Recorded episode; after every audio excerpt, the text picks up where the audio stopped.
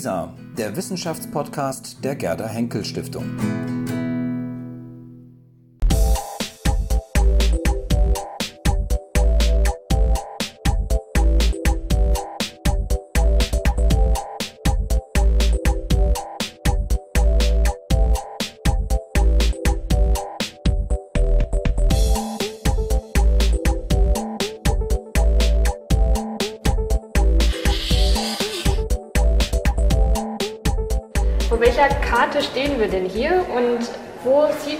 Genau Nettersheim, wo ist das verzeichnet und wie kommt man darauf, ähm, welche römische Siedlung sich hier befunden haben soll? Mhm. Also es ist ein Teilausschnitt einer mittelalterlichen Kopie einer spätantiken Straßenkarte, der sogenannten Tabula Peutingeriana und wir haben hier den Abschnitt, der uns am meisten interessiert, zwischen Agrippina, Köln und ähm, Augusta Trevarorum, Trier an der Mosel. Ähm, dazwischen liegt die Eifel. Und in römischer Zeit gab es eben eine große Straßentrasse, die den Rhein, die die Provinzhauptstadt Köln mit Trier verbunden hat und hier durch die Eifel durchzieht. Das ist die heute sogenannte Agrippa-Straße. Und wir sehen hier die Straße verzeichnet mit verschiedenen äh, Stationen. Äh, unter anderem Beda, Bitburg kennt man, ähm, Corrigium, Jünkerat. Und was hier auftaucht auf der Straße ist eben Marcomagus. Ähm, äh, bisher hat man Marcomagus, diese Station an der Straße, mit Marmagen identifiziert und so wird es hier auf der Karte eben auch dargestellt. Ähm, Seit 2009 untersucht ja die Uni Köln hier diesen Siedlungs, diese römische Siedlungsstelle bei Nettersheim. Bei der Gelegenheit haben wir eben feststellen können, dass die große Fernstraße, die große Römerstraße Köln-Trier nicht, offenbar nicht durch Marmagen läuft, oder zumindest die Haupttrasse läuft nicht durch Marmagen, sondern durch den Siedlungsplatz ähm, oben an der Görresburg und an der Altengasse, zu der wir nachher vermutlich noch kommen werden. Ähm, und dass dieser Platz mit Marco Marcus zu identifizieren ist. Mhm. Gut. Ja. Sie haben ja gerade schon erwähnt, dass seit 2009 hier ähm, Ausgrabungen stattfinden, die Sie leiten. Mhm. Vielleicht wollen wir kurz einmal zu der Fotowand rübergehen. Mhm, ähm, sehen wir nämlich ein paar Fotos von den Ausgrabungen.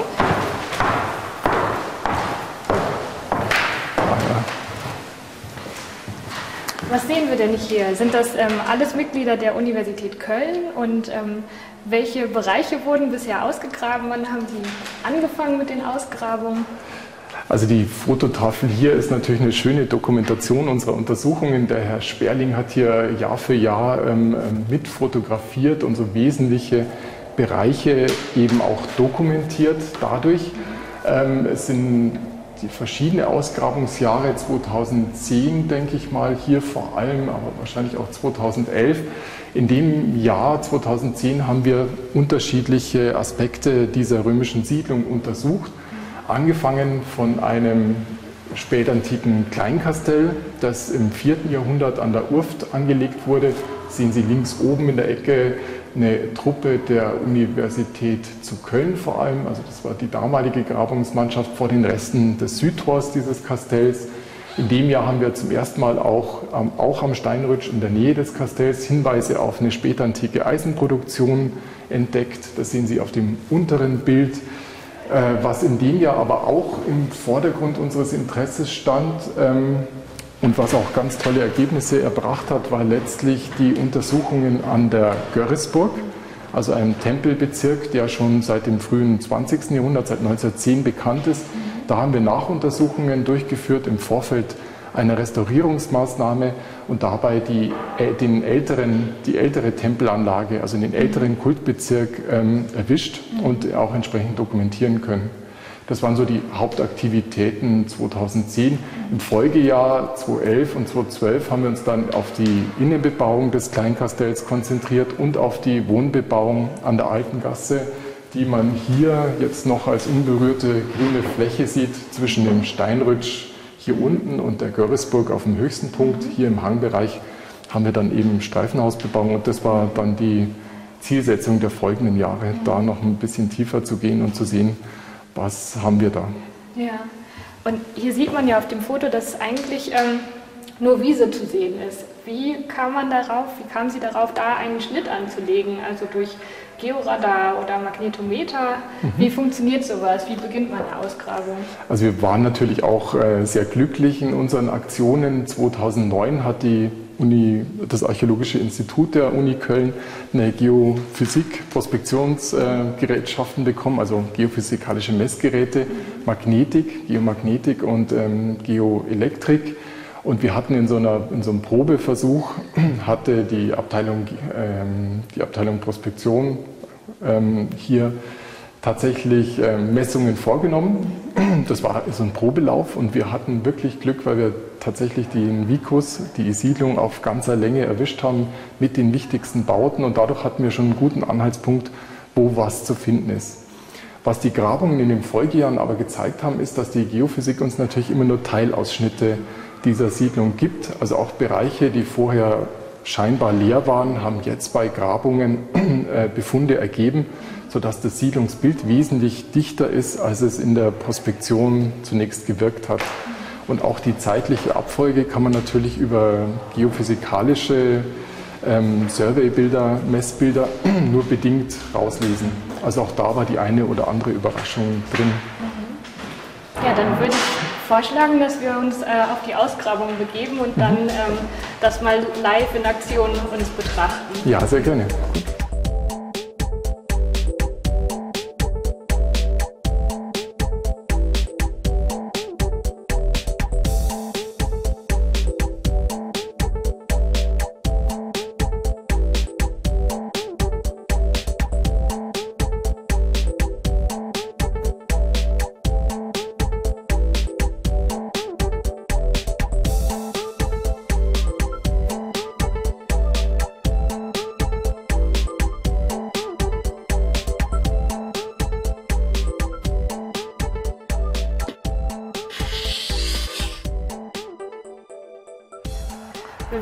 Hier auf der Gerüstburg und ähm, haben jetzt einen wunderbaren Blick über die Landschaft, über Nettersheim, über ihre Ausgrabung und ähm, könnten Sie kurz beschreiben, was man hier sieht, ähm, wo wir uns hier befinden, welche Straßenachsen man zum Beispiel erkennt. Mhm.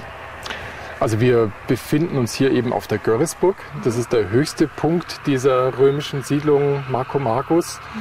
Ähm, wir sehen hier vor uns oder hinter, hinter Ihnen sehen Sie die, die, den Matronentempel, den heiligen Bezirk der alphanischen Matronen, der ursprünglich mal unmittelbar an der römischen Fernstraße Köln-Trier gelegen hat. Also wir stehen jetzt hier sozusagen neben der Fernstraße, neben der Reichsstraße die hier den höchsten Punkt erreicht, ähm, von hier ab dann den Hang hinunter zur Urft mhm. zieht und am anderen Hang, auf der anderen Hangseite hinauf. Sie sehen vielleicht mhm. im Wald die Schneise, mhm.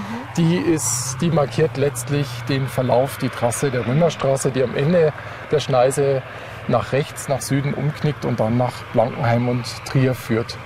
An dieser, an dieser Strecke hier zwischen Matronheiligtum und der drüberen Waldkante ähm, haben wir eine ganze Reihe von Streifenhäusern in der Geophysik identifizieren können, von denen sie einige hier in der Landschaft als Podium auch wieder rekonstruiert ist vielleicht das falsche Wort, aber lebbar gemacht worden sind.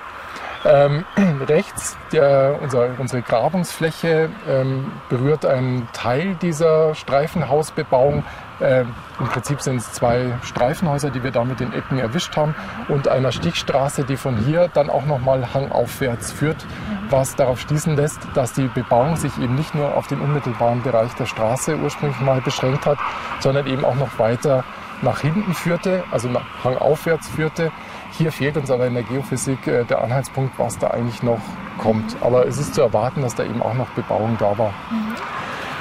Äh, jenseits der Eisenbahn, über die jetzt gerade diese Gleislege-Lokomotive fährt, mhm. äh, verläuft die Urft. Die mhm. ist im 19. Jahrhundert bei Anlage dieser Trasse, der Eisenbahntrasse, kanalisiert worden. Mhm. Verläuft aber heute im Bereich des Vicus offenbar in einem Bett das dem antiken Verlauf relativ gut entspricht. Das konnten wir letztes Jahr feststellen.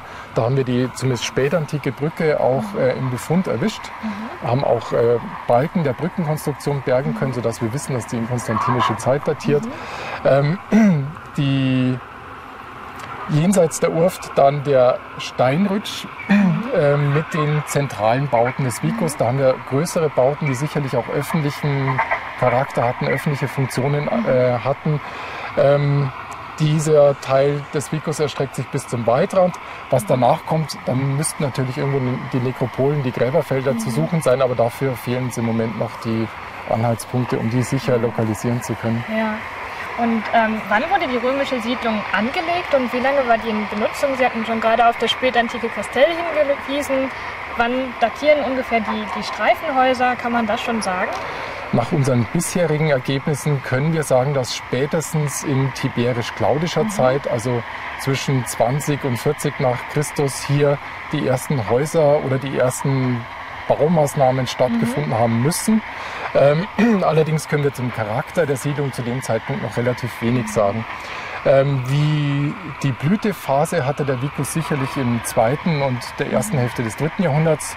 Da haben wir die dichteste Bebauung an Streifenhäusern hier in der Alten Gasse mhm. und dann eben auch die öffentlichen Bauten unten am Steinrutsch. Mhm. Das lässt sich archäologisch gut fassen. Mhm. Äh, was man äh, erkennen kann, ist, dass es zwei Zäsuren gibt in dieser Lebensphase des Vicus. Einmal tatsächlich in der Regierungszeit des Nero oder kurz danach. Mhm. Da gibt es eine Brandzerstörung, die wir über Münzen eben auch in die Zeit um 70 datieren können. Man denkt da an Batawa-Aufstand. Mhm wenn man so ein historisches Ereignis wählen möchte. Aber da fehlen uns natürlich noch entsprechende Waffenfunde oder ähnliches, was auf eine kriegerische Zerstörung schließen lässt.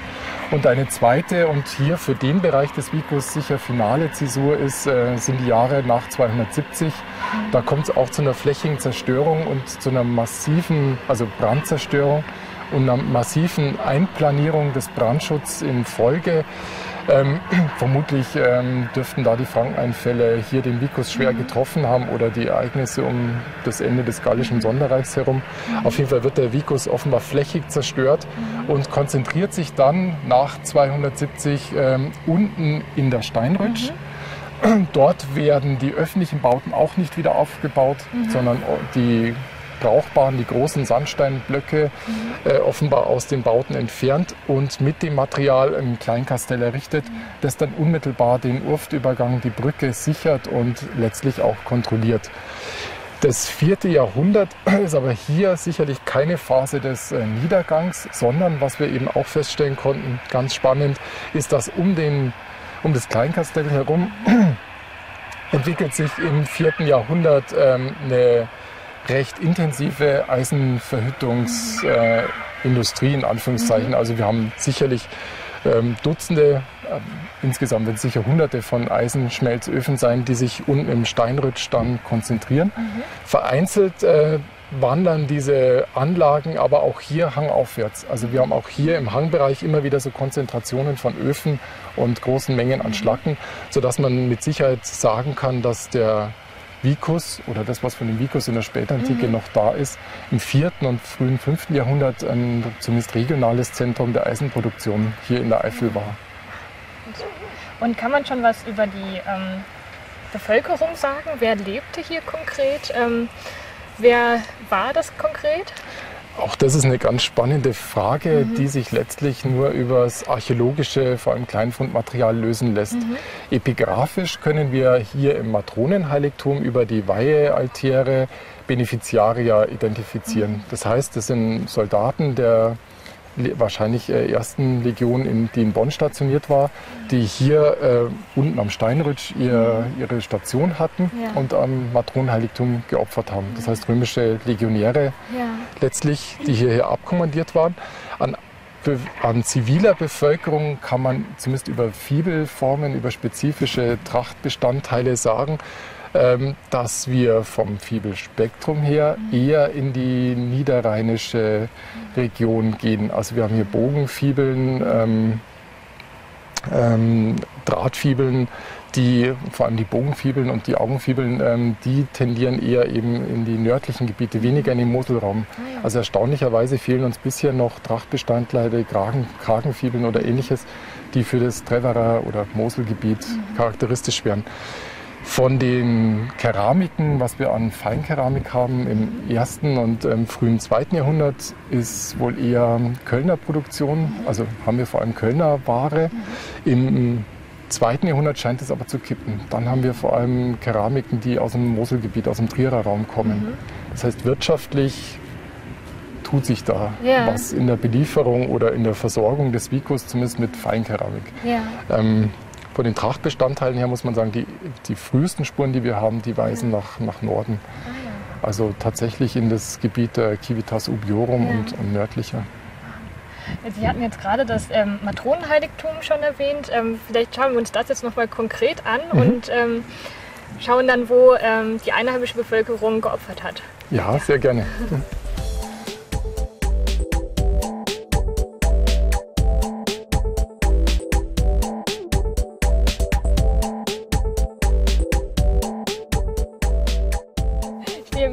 Forrest und ähm, sie hat ihre Magisterarbeit über Matronenheiligtum geschrieben. Ähm, ja, was kann man hier genau erkennen und ähm, was war das hier ursprünglich? Also wir befinden uns hier am, soweit wir wissen, nördlichsten Punkt des römischen Vicus. Und das ist Matronenheiligtum. Das Heiligtum, wie es jetzt im Moment hier im Grundriss zu erkennen ist, gehört ins, mit ab der Mitte des zweiten Jahrhunderts bis spätestens ins dritte, wahrscheinlich sogar bis ins vierte Jahrhundert. Wir haben eine Umfassungsmauer und drei Innenbauten die wir nur zum Teil zuweisen können. Aufgrund der äh, Fundlage der Weihesteine, die wir gefunden haben, glauben wir, dass der größte Tempel gegenüber dem Haupteingang den Matronen selbst geweiht war. Wir haben daneben noch einen kleineren Tempel, von dem wir glauben, Parallelen aus Pesch lassen darauf schließen, dass da vielleicht eine kleine lokale Gottheit verehrt worden ist im Zusammenhang mit den mhm. Matronen. Der hintere, ganz kleine ähm, Innenbau wird wahrscheinlich nur ein Unterstand für Kultgerät mhm. oder ähnliches gewesen sein. Mhm. Das Interessante ist hier, und das war auch immer Fragestellung unserer gesamten Grabung, die wir hier oben 2010 durchgeführt haben, ist, dass die Weihesteine, die wir von den Matronen kennen, sowohl die Namensgebung als auch die Tracht der Matronen selbst Hinweise darauf liefern, dass es einen vorrömischen Kult mhm. gibt. Also dass der Kult nicht erst in römischer Zeit entstanden ist, sondern dass das hier vielleicht auch schon als Kultplatz genutzt worden ist, mhm. noch bevor die Römer kommen. Mhm. Und dann haben wir eben nachgegangen, man kann hier einmal sehen, greife nochmal kurz zurück, ein Lebensbild, mhm. wie das Heiligtum im zweiten, wahrscheinlich bis ins vierte Jahrhundert aussieht. Eine steinerne Umfassung mit einem hölzernen Aufbau wahrscheinlich. Also wir haben ähm, Abdeckplatten mit großen Ein Einfassungslöchern mhm. gefunden für diesen Zaun und eben die drei Innenbauten ne, mit dem Altar vor dem Heiligtum, wo dann auch die Opferungen mhm. stattgefunden haben. Mm, wir haben dann 2010 gegraben und dann wurde es ganz spannend, weil wir tatsächlich einen Brandopferplatz fassen können, der mhm. eben in dem Bereich der großen beiden Tempel mhm. ähm, liegt und der auch unter die Fundamente läuft. Also mhm. allein auch schon stratigraphisch vor das Heiligtum reicht. Und auch das Fundmaterial bestätigt das. Das sind große Holzkohlegruben, wo ganze, ganze Bänder mit Holzkohle eben drin verfüllt worden sind. Und ähm, es scheint da einen ganz rituellen Ablauf gegeben zu haben. Über diesen Holzkohleschichten finden wir dann oft Lehmschichten und ganz oben eine kleine ähm, eine kleine Schicht aus so klein gehauenen Kalkbruchsteinen, mhm. also offensichtlich eine ganz rituelle Deponierung. Mhm. Es gibt dazu einen Verbrennungsplatz, der genau im Eingang des ähm, späteren ähm, Tempels liegt. Also genau an der Stelle kann man es lokalisieren. Mhm. Wo dann eben ist eine ganz hart verziegelte Schicht, ne, wo mhm. eben diese Feuer, die hier offensichtlich stattgefunden haben, ähm, vonstatten ging und die Asche, die dann offensichtlich so heilig noch betrachtet wurde, dass sie nicht mhm. einfach verkippt wurde, sondern um diese Verbrennungsstelle herum in Gruben noch deponiert wurde mhm. und im Heiligtum belassen wurde selbst. Mhm. Interessant ist das deswegen, weil das von der Opferform her so gar nicht römisch ist. Also wir mhm. kennen da keine Vergleiche, aber das Fundmaterial, das wir aus den Gruben haben, ist rein römisch. Mhm. Fängt ab 70 nach Christus an. Also ja. vielleicht ist es noch so eine Art Übergangsform. Ne? Mhm. Also zu einer Zeit, wo das Einheimische einheimisch im weitesten Sinne. Ne? Mhm, ja. ähm, der einheimische Kohlplatz hier oben noch besteht, aber die ja. Römer schon anwesend sind. Ne? Also die erste Stufe würde uns fehlen, also die vorrömische. Weiter kommen wir leider nicht zurück. Und da kann man es dann eben mal sehen. Das ist ein Lebensbild. Das mhm. ist die Phase, die wir eben ab, ab 70 nach Christus ungefähr bis um 150 nach Christus fassen können. Wahrscheinlich einfach ein quadratischer Bezirk, in mhm. dessen Mitte dann diese Feuer. In welcher mhm. Form die stattgefunden haben, wissen wir nicht. Ähm, aufgrund der Menge der Holzkohle wird das wahrscheinlich kein, kein Einzelritual gewesen sein. Also da kommt nicht einer hoch und, und, und, und, und äh, verbrennt irgendwas, sondern es werden wahrscheinlich werden ähm, da ganze Gruppen und Kultgemeinden zusammengekommen mhm. sein. Ah, ne? ja. Vielleicht gehen wir einfach mal auf die Tempel zu und schauen uns das von ähm, Namen an. Jetzt sieht man diese aufgemauerten Mauern, sind die alle noch äh, antik? Leider nicht. Also das, was mhm. man heute oberirdisch sehen kann, ist alles modern. Mhm. Aber wir haben ähm, 2010 auch äh, viele Suchschnitte durchgeführt, um zu gucken, wo mhm. ist noch Originalbefund vorhanden und wo mhm. nicht. Und ähm, ich kann es natürlich nicht für die gesamte Umfassungsmauer ähm, sagen, weil wir ja. die nicht komplett freigelegt haben, aber wir mhm. haben fünf Schnitte quer rumgelegt und an mhm. den Stellen war sie komplett modern. Originalbefund haben wir aber noch unter den beiden Tempeln hier. Ah ja. Also es ist nicht viel, das sind bis zu 40 Zentimeter mhm. Fundamentreste, die wir noch mhm. haben. Mehr ist von der Steinbauphase, wie wir sie jetzt hier sehen, nicht erhalten. Mhm. Ja, sehen wir da diese ähm, Steine? Was mhm. kann man auf den Steinen sehen? Ähm, da gehen wir am besten mal zu dem hinteren, der ist am besten ja. erhalten. Also es sind Repliken. Die Originale stehen in Bonn. Ja. Das sind alles Weihealtäre, wie wir sie aus den Nordwestprovinzen ganz typisch finden im zweiten, dritten Jahrhundert. Also ja. die Altarform selber ist erstmal nichts Besonderes. Ja. Ähm, ja, oder die, was sind, sind die Matronen vielleicht? Die, ähm, die Matronen, die sind, ähm, also es ist eine ganz stereotype Darstellung, die mhm. wir kennen.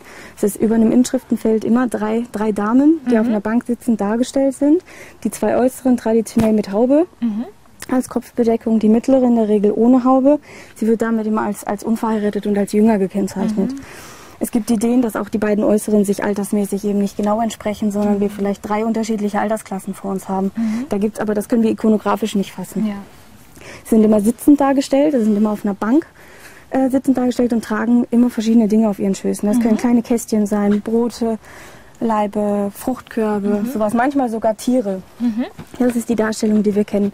Sie werden oft als Muttergottheiten mhm. bezeichnet, wobei das ein bisschen irreführend ist. Ne? Man muss ein bisschen mhm. aufpassen. Die meisten Opferungen, die wir kennen, weil das Inschriftenfeld darunter oft auch einen, einen Dedikanten eben nennt, mhm. sind Männer. Und vor allem mhm. ganz oft Männer, ähm, die dem Militär angehören. Mhm. Das heißt, ich glaube, wir müssen uns ein bisschen lösen von der Idee, dass die, dass sie ähm, nur für den Frauenbereich zuständig mhm. waren und sich um Fruchtbarkeit und sowas kümmert. Ja. Wahrscheinlicher ist, dass die Matronen eben, naja, allzuständig waren. Dass der, der mhm. Schutzcharakter vielleicht eher im Vordergrund steht, ja. als, als die Fruchtbarkeit tatsächlich. Ne?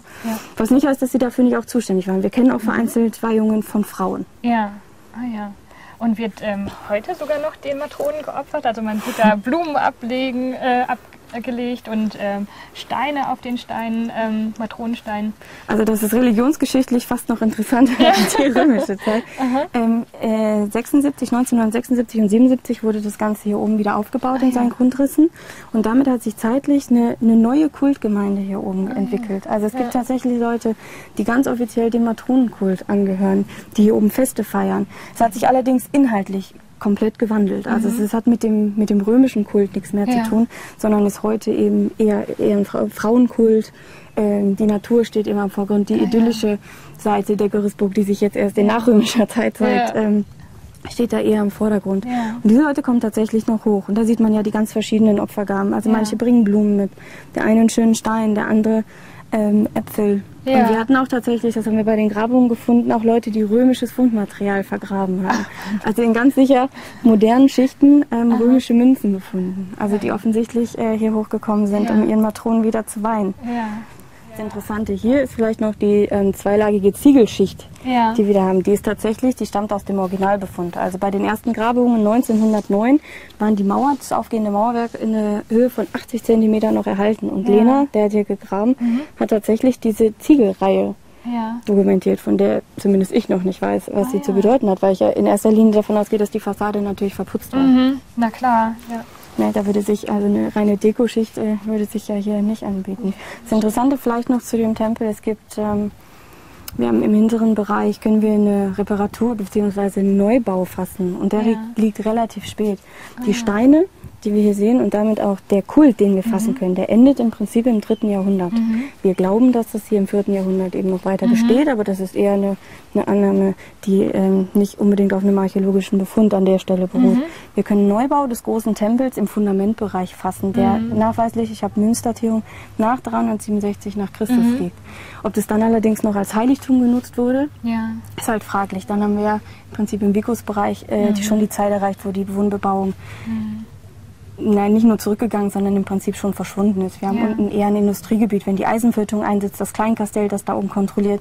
Die Idee ist dazu, weil noch bilden wir immer noch den nördlichsten Punkt des Vicus. Ne? Mhm. Man hat einen ganz schönen Blick auf alles, was von Köln kommt. Ne? Ja. Dass das eben nicht mehr als Heiligtum genutzt wird, dass sie vielleicht die Fundamentreste nutzen, mhm. um ein neues Gebäude nochmal aufzubauen, ein Turm, was auch immer, ja. um hier eben auch Ausblick zu haben. Ne? Also vielleicht hängt das eben mit der Situation unten im Vicus-Bereich zusammen. Ah, Aber eher kein Kult mehr wahrscheinlich. Mhm. Und ist es das einzige Heiligtum von Nettersheim gewesen oder ähm, gibt es noch andere? Soweit wir wissen. Also ja.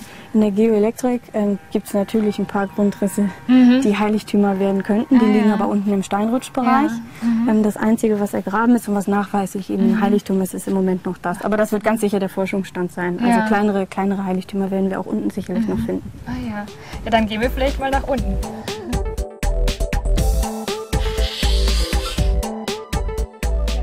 Stehe mit äh, Frau Dr. Risto, der Kulturreferentin vom Landschaftspark Nettersheim. Und ähm, ja, uns würde jetzt interessieren, wie ähm, die Idee entwickelt worden ist, ähm, einen Landschaftspark in Nettersheim zu errichten.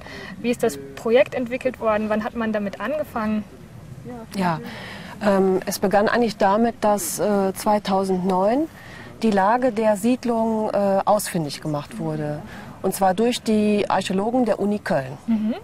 Äh, dann war klar, wo sich die äh, Lage, wo, die, wo, wo, sich die Siedlung befindet, mhm. nämlich unterhalb des äh, Matronenheiligtums, mhm. das schon seit längerem bekannt ist mhm. und auch schon sichtbar war seit den 70er Jahren. Mhm. Und dann haben wir gesagt, das ist eine äh, tolle Möglichkeit. Es gibt ein Projekt, das heißt Erlebnisraum Römerstraße. Da äh, steigen wir noch mit ein. Das ist auch gelungen äh, denn diese Siedlung liegt genau an der Römerstraße Köln-Trier, mhm. an der sogenannten Agrippa-Straße. Mhm.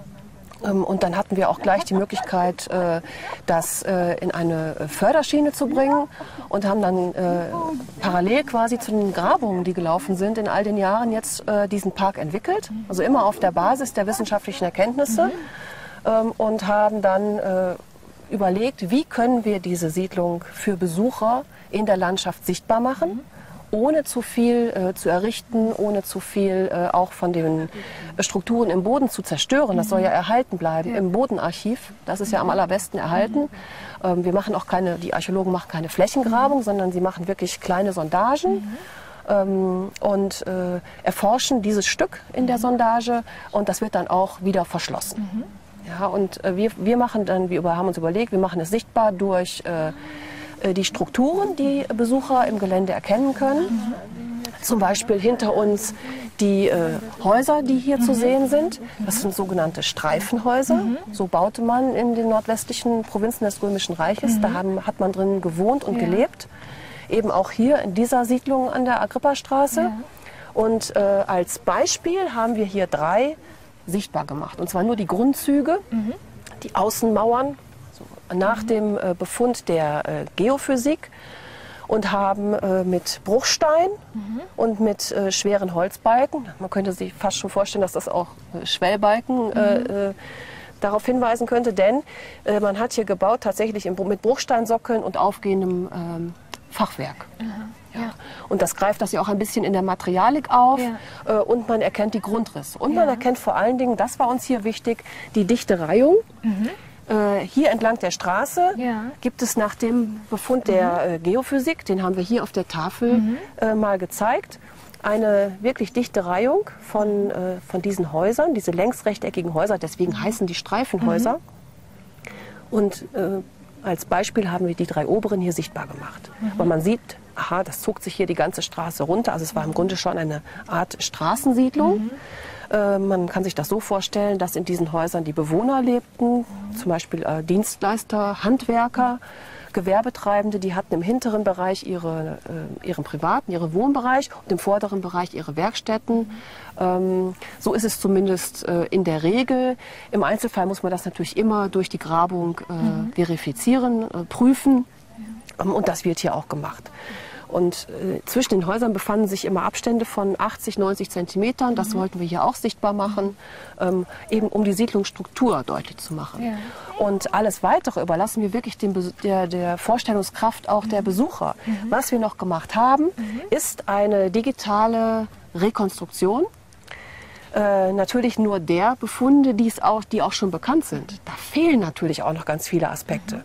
Wir haben ja erst, wir haben äh, die Streifenhäuser, wir haben unten ein äh, spätrömisches Kastell, mhm. wir haben die Tempelanlage, aber es fehlen ja noch Elemente der Siedlung, die man zu erwarten hätte. Mhm. Äh, zum Beispiel Gräberfelder oder mhm. vielleicht auch eine wie auch immer geartete kleine Badeanlage und solch und vielleicht noch eine andere Tempelanlage, eine mhm. Platzsituation. All das ist noch gar nicht gefunden. Das mhm. ist für die Zukunft noch äh, mhm. äh, Aufgabe äh, der Archäologen. Ja. Und wir haben erstmal nur die Elemente sichtbar gemacht, die mhm. schon von der Prospektion her bekannt ja. sind. Also das wächst auch dann jedes Jahr quasi. Ja. Ne? Das kann mitwachsen, kann sich auch mit verändern, das ist mhm. klar. Und da haben wir die digitale äh, Version gewählt, weil die natürlich flexibel ist und wir machen auf keinen Fall etwas falsch. Ja, ja. Das ist uns wichtig und das ist ein Prozess. Ne? Ja. Also es ist nichts äh, Fertiges, das ist uns klar. Die Grabung läuft ja erst seit fünf Jahren und da kann man nicht... Äh, noch nicht mehr sagen. Man kann jetzt kein fertige, das wollen wir auch nicht. Wir wollen hier keine Hochbauten errichten, ähm, denn heute ist die Eifel und hier gerade die Region Nettersheim bekannt für ihre Naturschönheiten, für ihre landschaftliche Schönheit. Und das muss ja ein Zusammenspiel mhm. sein. Ja. Und wenn man jetzt zum Beispiel oben auf dem äh, Tempelhügel mhm. steht und hier runterschaut, ja. dann soll das auch weiterhin eine wunderschöne Landschaft bleiben ja. und nicht verstellt werden. Aber man kann sich natürlich sehr gut vorstellen mit diesen Bildern, die ja auch mhm. oben zu sehen sind, mhm. wie sich die äh, Siedlung hier den Hang hinab erstreckte. Ja. Und dann ist es vielleicht auch ganz gut, wenn man seinen Geist äh, selber einbringt ja. als Besucher. Und dann, dann äh, ist es auch ein bisschen offener. Ja, ja. Nicht so was fertig vorgegebenes. Wir haben wohl dann noch äh, wieder aufgebaut in seinen Grundzügen mhm. eine, äh, die, die Mauer einer spätrömischen Befestigungsanlage mhm. als Besonderheit. Mhm. Die, ähm, da hinten die ist da unten, genau. Mhm. Die ist äh, im Tal äh, hier in der, in der Siedlung mhm. äh, verläuft die Urf, das ist hier ein, der mhm. Fluss. Und hinter dem Fluss äh, befindet sich direkt diese Befestigungsanlage, mhm. ein sogenanntes Kleinkastell. Mhm. Ähm, und die hat eine besondere strategische Funktion und macht natürlich auch das sofort im Gelände verständlich. Und deswegen haben wir die, ja. weil die für das Verständnis der Siedlung wichtig ist und auch für die Entwicklung der Siedlung wichtig mhm. ist, äh, in den Grundzügen wieder sichtbar gemacht. Ja. Was sind jetzt noch ähm, zukünftige Projekte, was im Landschaftspark geplant sind? Oder werden zum Beispiel Dauerausstellungen geplant für die Zukunft? Die ist gerade im Bau. Mhm. Äh, wir haben eine archäologische Dauerausstellung im Naturzentrum mhm. Eifel. Im Obergeschoss gibt es eine Ausstellungsebene, auch eine archäologische Dauerausstellung. Mhm. Und dort wird jetzt gerade installiert und im September eröffnet äh, ein sogenannter Römerstraßen-Infopunkt. Mhm ein Infozentrum ja. sogar. Ähm, und äh, dort gibt es auch eine neue Ausstellungseinheit zum Thema Wirtschaftsraum mhm. Nordeifel.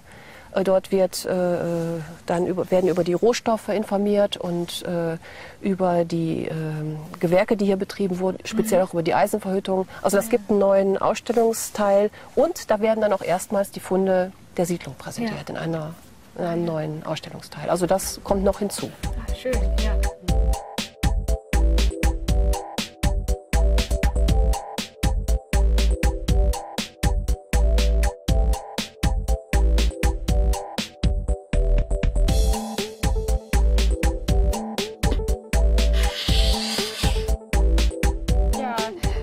Stehe mit ähm, Frau Dittebrand und ähm, wir sehen jetzt natürlich live die Ausgrabung. Ähm, gerade wird viel gezeichnet ähm, und die Schnitte sind schon offen. Was, was sieht man jetzt in den Schnitten?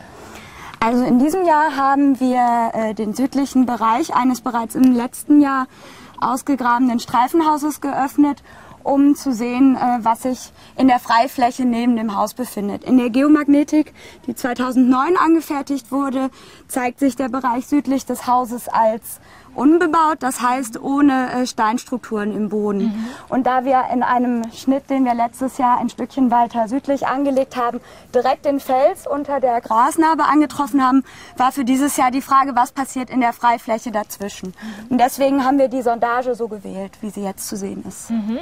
Und was erkennen wir jetzt genau? Ähm, das ist die Freifläche. Hinter der, ist das noch ein Stück von der Mauer?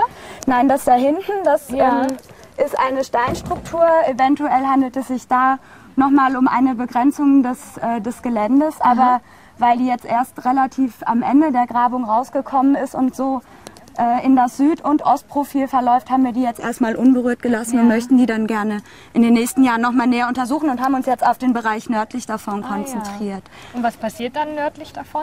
Also direkt im Anschluss an die Mauer haben wir eine etwas tiefere Sondage angelegt mhm. und dort haben wir verschiedene Planierungsschichten, mhm. die übereinander liegen und im äh, Bereich dieser Planierungen mindestens zwei Kanäle, die parallel zur Lauer, Mauer verlaufen mhm. und sich zunächst als Erdbefunde hier im östlichen Bereich äh, gezeigt haben. Und wenn wir da hinter der Susi mal ein bisschen rumschauen, mhm. befindet sich eine etwas äh, ja. besser ausgebaute Struktur in Stein, die Aha. ist nahezu rund. Ja. Und ähm, dann in südwestliche Richtung knickt nochmal eine eine Lage aus Steinplatten ab. Ja. Und da gehen wir davon aus, dass das die Fortsetzung des Kanals ist, der in dem Bereich einen Knick macht. Und äh, diese Grube interpretieren wir als Sickergrube. Ah ja. Und wozu wurde dann eine Sickergrube hier in dem Bereich angelegt? Das bin ich äh, ehrlich gesagt ein bisschen überfragt, okay. warum jetzt ausgerechnet hier ja. diese Sickergrube ist. Aber wir haben hier das Problem mit Hangwasser. Ja. Also das haben wir aktuell auch. Das hatten nicht nur die Römer. Und ähm, ja, das dient halt dazu, dass sich ansammelnde Regenwasser abzuleiten und dann auch mhm. bis zu einem gewissen Grad aufzunehmen. Ne? Ah, ja. Weil dieser Kanal, der ist vielleicht 40 Zentimeter hoch und 40 Zentimeter breit. Und der ist natürlich dann irgendwann voll. Und damit es dann nicht ähm, zum Stau kommt, hat man dann in, wahrscheinlich in verschiedenen Abständen diese Sickergruben angelegt, mhm. damit das Wasser zunächst versickern konnte. Ah, ja. Und war es dann auch ein, ein Streifenhaus oder was war das genau? Also hier in dem Bereich äh, haben wir auch ein Streifenhaus. Mhm. Dieses Streifenhaus ist aber im Gegensatz zu den äh, weiter oben prospektierten Streifenhäusern nicht mit der ähm, Schmalseite zur Straße ausgerichtet, sondern mit der breiten Seite. Und wahrscheinlich haben wir im Inneren dieses Streifenhauses äh, nochmal sowas wie einen Werkbereich ah, oder ja. so einen Handwerkerplatz. Ja. Da gibt es äh, einen, einen Ofen ja. und eine Freifläche, auf der dann handwerkliche Tätigkeiten ausgeführt ja. werden konnten. Ja. Was waren besonders bedeutende Funde jetzt, ähm, zum Beispiel in, in, dem Schnitt oder auch in den vorherigen Schnitten? Ja, also in diesem Schnitt haben wir ausgerechnet in dieser schönen runden Sickergrube ein Denar gefunden. Oh, ja. Also wahrscheinlich äh, oder ziemlich sicher domitianischer Denar. Mhm. Und ja, das war schon ein relativ äh, schöner Fund, ja. weil wir dadurch natürlich auch ein bisschen was über die Datierung mhm. aussagen können. Ah, ja. Ansonsten kommt de, aus dem Bereich relativ viel äh, TS, also ja. viel mehr, als wir das sonst so gewohnt sind. Und da sind wir sehr optimistisch, dass wir die einzelnen Planierungsschichten damit relativ gut datieren können. Super. Wenn wir dann vielleicht nochmal da drüben hingucken, da ah, haben wir dann ja Aha. den nächsten Befund. Und zwar ähm, haben wir hinten in dem Bereich zwei Gruben ausgehoben, ja. die äh, relativ groß im Durchmesser waren. Also ja. im ersten Planum hatten die so knapp einen Meter Durchmesser und dann im Inneren nachher ungefähr 50 Zentimeter. Mhm. Und da gehen wir davon aus, dass es Pfostenlöcher waren, die hier ein hölzernes Gebäude ah, ja. ähm, gehalten haben. Ah. Also dass diese Fläche gar nicht so unbebaut war, wie wir zunächst dachten, sondern dass sich hier einfach eine Konstruktion aus Holz befand, die sich mhm. in der mhm. Geomagnetik gar nicht so abzeichnet. Ja, ja. Und wäre es dann auch nicht schlecht, dann den Schnitt weiter nach ähm, in diese Richtung zu öffnen? Wird das Haus dann weiter oder die, der Holzbau dann ja. weiter in die Richtung gehen? Ja, davon gehen wir aus, weil wir ah, sehen ja. ja. hier vorne im Hang diesen äh, diesen schlitzförmigen Graben. Ja. Und möglicherweise diente er dazu, um einen Schwellbalken aufzunehmen, der dann eventuell die Außenwand dieses hölzernen Gebäudes äh, mhm. äh, gebildet hat. Aber um das jetzt abschließend sagen zu können, müsste man hier natürlich nochmal in die ja. Fläche gehen.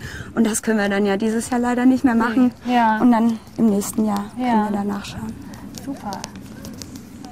Wie wird das dann technisch gemacht? Ähm, wie nimmt man die Befunde auf, die man jetzt gefunden hat, ähm, wenn die ausgegraben sind? Ich sehe, ähm, Sie haben eine Zeichnung. Ja, genau. Also die Befunde, wenn wir sie ausgegraben haben, werden erstmal ordentlich geputzt mhm. und fotografiert. Dann werden sie ähm, gezeichnet, mhm. und zwar im Maßstab 1 zu 20, sowohl im Planum als dann auch die Profile, um die einzelnen Schichten, wie sie aufeinander abfolgen, zu dokumentieren. Mhm. Und ich habe hier eine Skizze, mit der arbeite ich während der Grabung. Da habe ich jetzt ohne Maßstab alle für mich relevanten Stellen und Strukturen eingezeichnet und mit den Nummern versehen, damit ich, wenn ich jetzt die Abschlussbeschreibung anfertige, ähm, genau nochmal alles vor Augen habe und mich direkt auch auf die einzelnen Stellennummern beziehen mhm. kann. Und warum ist eine Zeichnung so wichtig? Warum reicht kein Foto aus? Ja, auf dem Foto sieht man äh, die Fläche zwar im schön geputzten Zustand, aber nur aus einem Augenblick heraus. Das heißt, wir haben eine bestimmte Beleuchtung, wir haben äh, eine bestimmte Ansicht und während der Ausgrabung hat der Ausgräber ja nicht nur die Möglichkeit, die frisch äh, geöffneten Flächen direkt zu sehen, sondern auch zu fühlen, während er darin arbeitet. Und dadurch werden einem Strukturen ganz anders bewusst und ganz anders klar, als wenn man nur auf ein Foto guckt. Und deswegen wird anschließend nochmal eine Zeichnung angefertigt, im Maßstab, in der alles genau eingemessen wird und dann auch die Befunde nochmal äh, genau eingezeichnet werden. Mhm. Jetzt sehen wir hier ähm, große Nägel in den Befund genau. eingeschlagen und ähm, rote Fäden. Wofür dienen die genau? Also die Nägel, das sind unsere Messnägel, von denen aus äh, wir die Schnüre durch die Fläche spannen und an denen entlang wir die Maße für die Zeichnung nehmen. Die Nägel werden dann nachher mit dem Tachymeter eingemessen, sodass wir die Planungszeichnung und die Profilzeichnung dann direkt in den digitalen Plan einfügen mhm. können.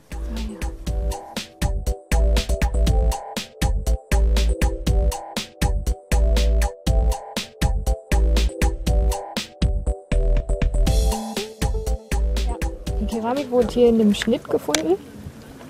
Noch ganz unterschiedliche Keramik. Das ist ein Bodenfragment. Und die schwarzen? Das müsste Terra Nigra sein. Hier noch mit einer Riff Riffelung mhm. auf der Außenfassade. Hier sieht man den Rand des Gefäßes mit einer weiten Öffnung.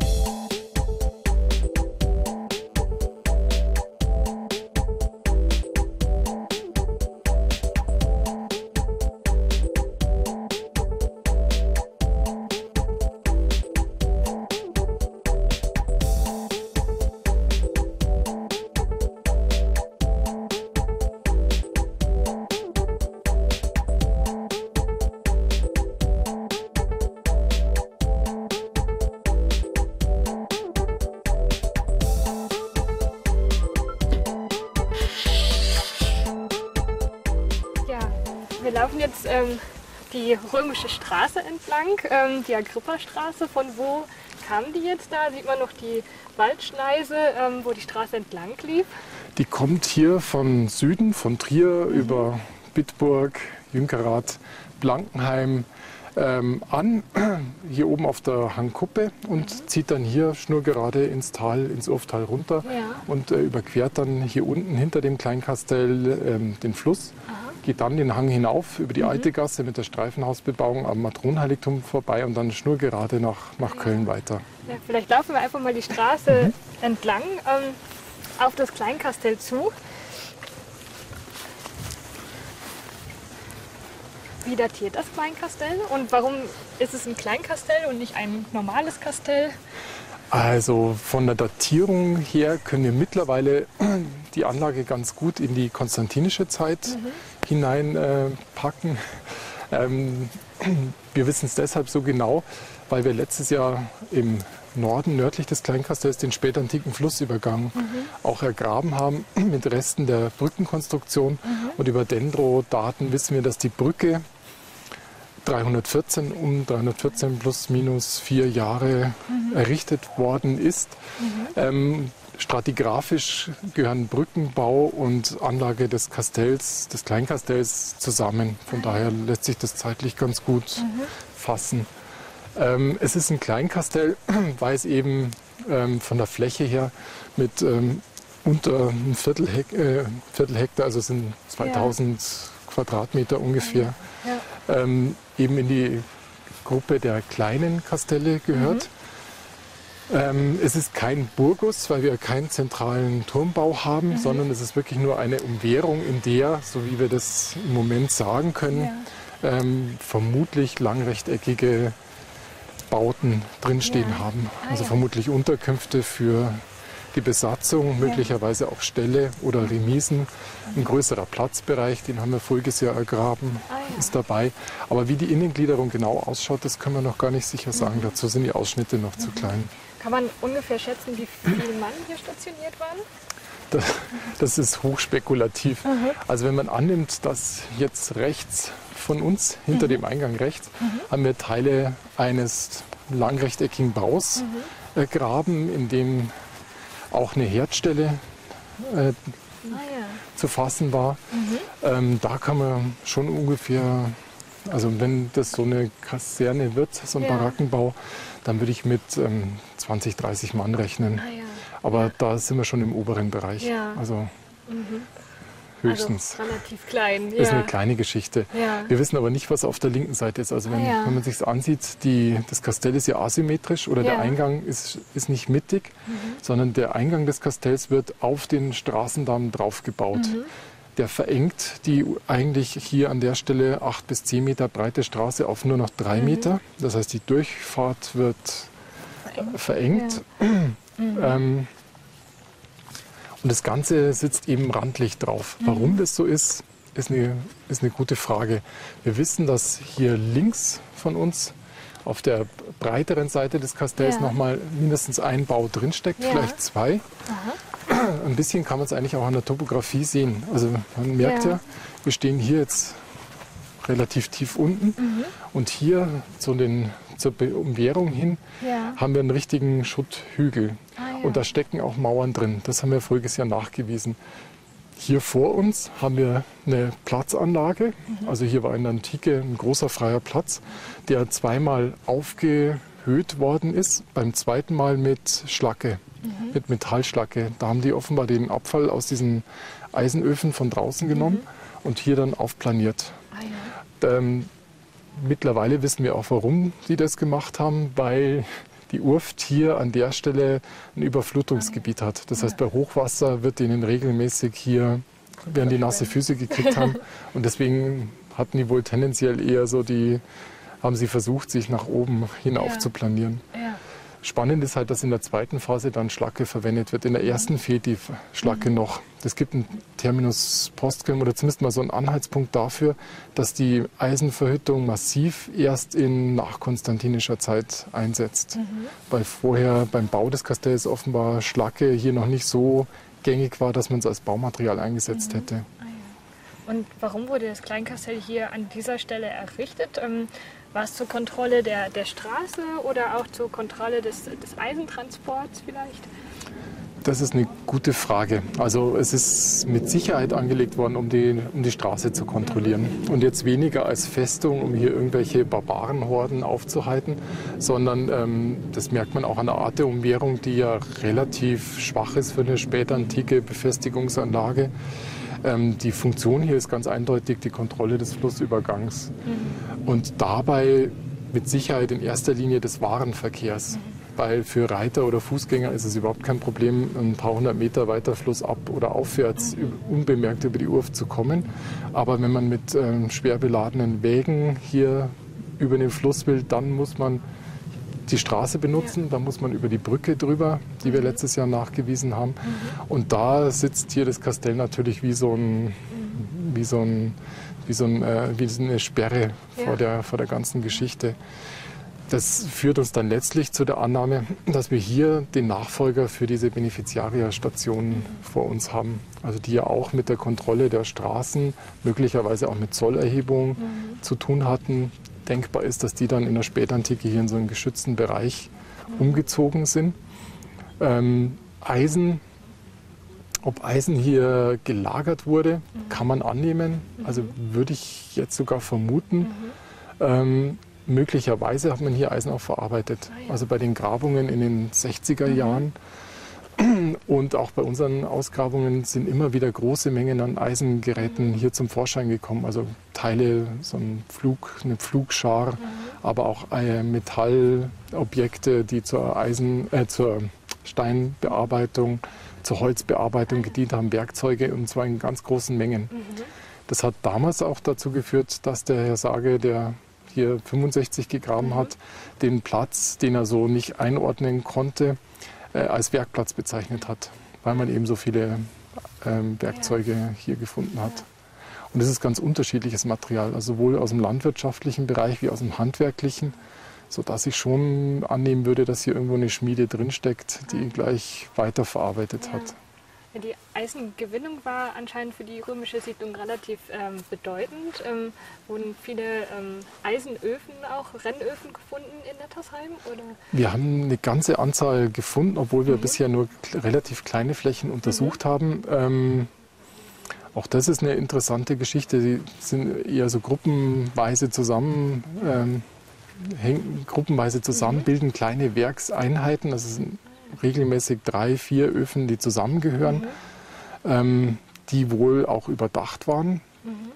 Ähm, dazu gibt es dann Werkbereiche, in denen Kohle gelagert wurde, Werkbereiche, in denen äh, Ofenschlacke, die man dann offenbar nochmal eingeschmolzen hat. Ähm, dass man äh, dort diese Schlacke nochmal klein gehauen und äh, aufgesammelt hat. Also eine ganz spannende Geschichte, aber da sind wir erst am Anfang der, der Untersuchungen. Jetzt stehen wir auf der anderen Seite des Kastells. Ähm, was sind hier diese großen Blöcke? War das Tor und wie sah das ursprünglich mal aus? Mhm.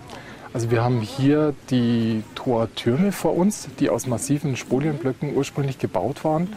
Ähm, trocken gesetzt, nicht vermörtelt, so wie es jetzt aussieht in der Rekonstruktion. Diese Tortürme muss man sich als wirklich massive, rechteckige äh, Bauten vorstellen, die mindestens, mindestens zweieinhalb bis drei Meter hoch gewesen sein dürften.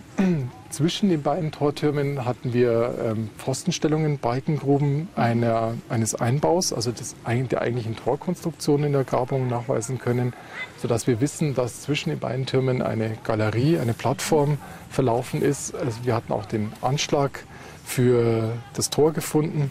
Daraus können wir rekonstruieren, dass das Tor zweiflügelig ursprünglich war.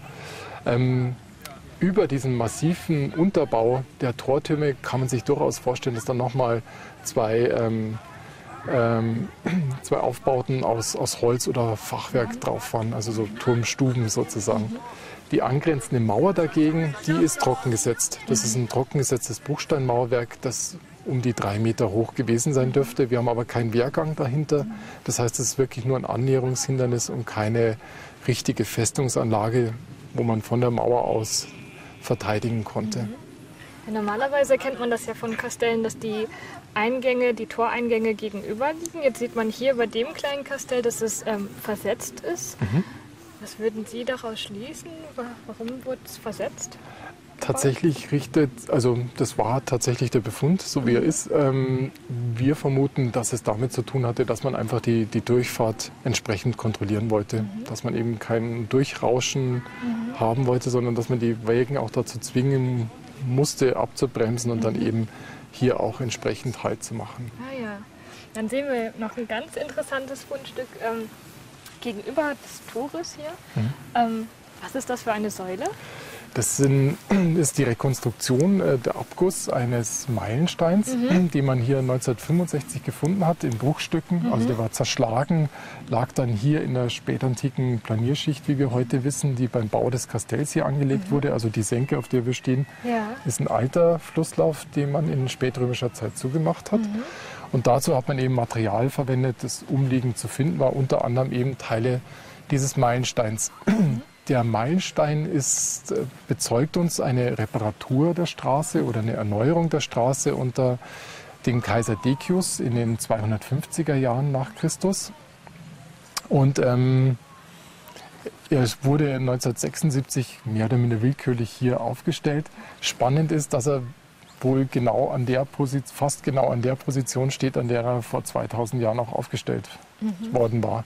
Also er steht unmittelbar neben der römischen Straße mhm. und vermutlich auch im Bereich der mittelkaiserzeitlichen Brücke. Ah, ja. Die spätantike Brücke, die liegt ein paar Meter weiter Richtung heutiger Urft, mhm. also weiter nördlich. Die konnten wir letztes Jahr eben ausgraben und das war eine recht große und aufwendige Aktion, mhm. die letztlich nur durchführbar war, weil wir eben die Unterstützung hier aller. Örtlichen und regionalen äh, Stellen hatten. Also die Gemeinde Nettersheim hat uns da ganz massiv unterstützt. Das Landesamt für Bodendenkmalpflege, das LVR-Amt für Bodendenkmalpflege, wie man richtig sagen mhm.